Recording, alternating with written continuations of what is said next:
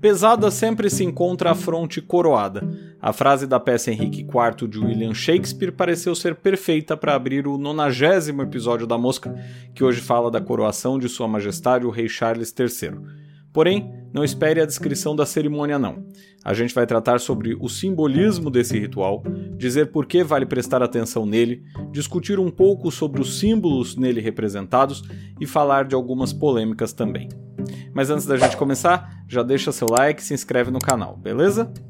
Dito tudo isso, ouvidos atentos e cabeças abertas que a mosca vai decolar. Se você tivesse nascido em 1775, ter um rei te governando seria a coisa mais normal do mundo. Aliás, mesmo 100 anos depois, não seria tão inusual. Ainda que verdade seja dita, muita coisa tenha mudado entre o final do século XVIII e o final do século XIX. E eu não escolhi o ano de 1775 por acaso. Na realidade, em 1776, tornaram-se independentes 13 colônias na América que se rebelaram contra a Inglaterra e se uniram depois formando os Estados Unidos, como bem sabemos. Daquele movimento surgiria também o presidencialismo, tal qual conhecemos, movimento influenciado pelos pensadores daquele tempo e que acabou ecoando por outros países, como o Brasil um século mais tarde. Não muito tempo depois da independência dos Estados Unidos, teve a Revolução Francesa em 1789 e em 1793 Luís XVI, rei da França, era levado à guilhotina. O mundo já não via monarcas como antigamente. No entanto, Ainda que tais mudanças possam parecer banais, havia muito em disputa quando se pensava em substituir um monarca por um cidadão comum, eleito ou não, para governar um país. Nos primórdios desse debate, estava em jogo a ideia de que o rei, ao contrário de outro tipo de governante, não era um homem comum, mas sim um enviado de Deus com direito a governar um povo. Poderiam então os súditos ir contra um rei? Pois é, foram. Tal discussão, aliás, está por trás do caloroso debate por conta da destituição de Carlos I, rei inglês, julgado, condenado e executado em 1649. Nessa época, a ideia do direito divino dos reis passou a se contrapor à ideia do contrato social, ou seja, ao conceito de que o poder para governar não era dado por Deus, mas sim pelo povo por meio de um contrato, explícito ou não. Bom, e por que eu estou dizendo tudo isso, ainda que de maneira simplificada? porque a coroação do rei Charles III é um exemplo visível desses dois mundos. Ao mesmo tempo que o rei inglês ainda é ungido, veste coroa, manto, cetro e orbe, seu poder é quase nenhum. O poder de fato reside nas mãos do primeiro-ministro, que de algum lugar da abadia de Westminster assiste à cerimônia. Cerimônia essa que o mundo não vê desde a coroação de Elizabeth II, em 1953, e que não possui similaridade com nenhuma outra cerimônia europeia atualmente, ainda que haja reis e rainhas por lá. Holanda, Bélgica, Espanha, Dinamarca, Noruega, Suécia e o Vaticano têm ainda hoje monarcas em seus tronos.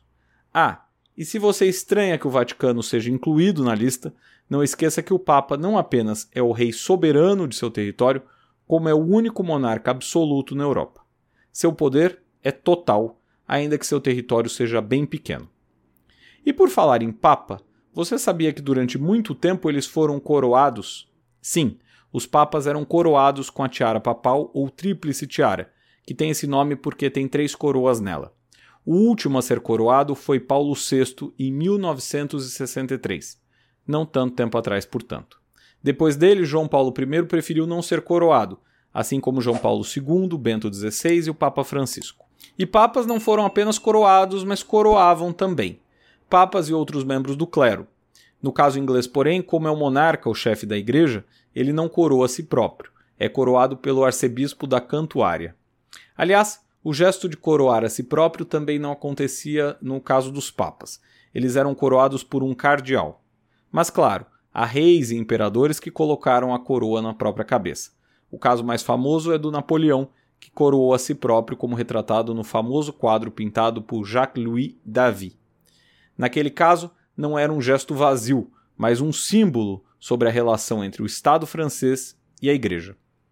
Já outros países não cristãos possuem maneiras e cerimônias diferentes para a coroação. No caso do Irã, por exemplo, o Shah Reza Pahlavi também se autocoroou em 1967, anos antes de ser deposto. No Japão, imperadores não são coroados. A cerimônia, no caso, é chamada de entronização. Já na Europa, outras monarquias foram abolindo a cerimônia de coroação. No caso da Espanha, por exemplo, o rei é proclamado pelo parlamento do país. Ali, curiosamente, a coroa é colocada não na cabeça, mas junto ao cetro em uma espécie de almofada.